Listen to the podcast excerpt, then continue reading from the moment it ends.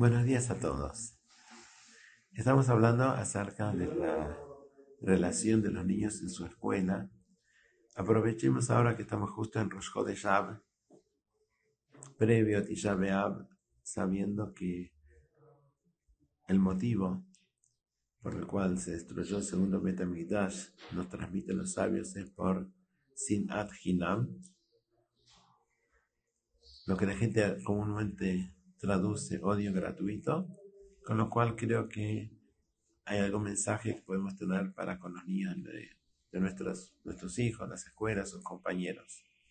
Por empezar, no traduzcamos Sinat Hinam como odio gratuito porque no tiene ningún sentido, no tiene ningún significado. Nadie odia porque sí, siempre hay algún motivo ahí.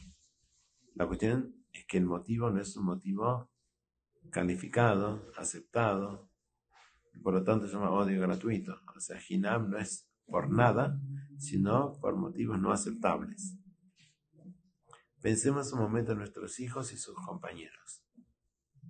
Cualquier aula tenga 10 niños, 15, 20, no cambia.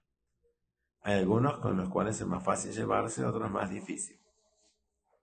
De alguna manera, Dios puso en nuestro radar determinadas personas concurren en nuestra comunidad, están en el aula de los niños, están en el club, son vecinos.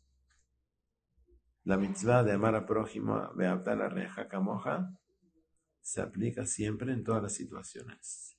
Es ilimitada. Tenemos el deber de amar a todo Yehudi. Tengamos piel con él o no, sea fácil o sea una persona difícil. El amor no es siempre lo mismo. El amor se traduce según la necesidad del otro y las posibilidades que uno tenga.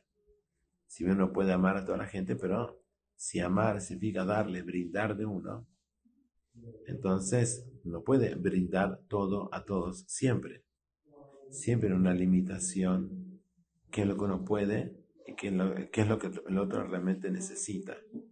Siendo compañeros de grado, entonces todos lo que necesitan certeramente es que uno, uno quiera y busque el bien de ellos. Quizás no sea mi mejor amigo, quizás no, no tenga los mismos intereses que yo, le gusta jugar a otra cosa, tenga otra forma de ser, quizás hasta me cueste jugar con él porque los juegos terminan en peleas, sea, probó una, dos, tres veces y no anduvo con él, pero llamarlo si el niño faltó es algo que siempre se puede hacer, sonreírle, saludarlo, desearle bien, rezar por él.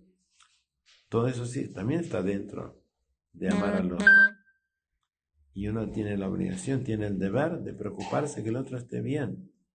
Con lo cual sí debemos acompañar a nuestros hijos.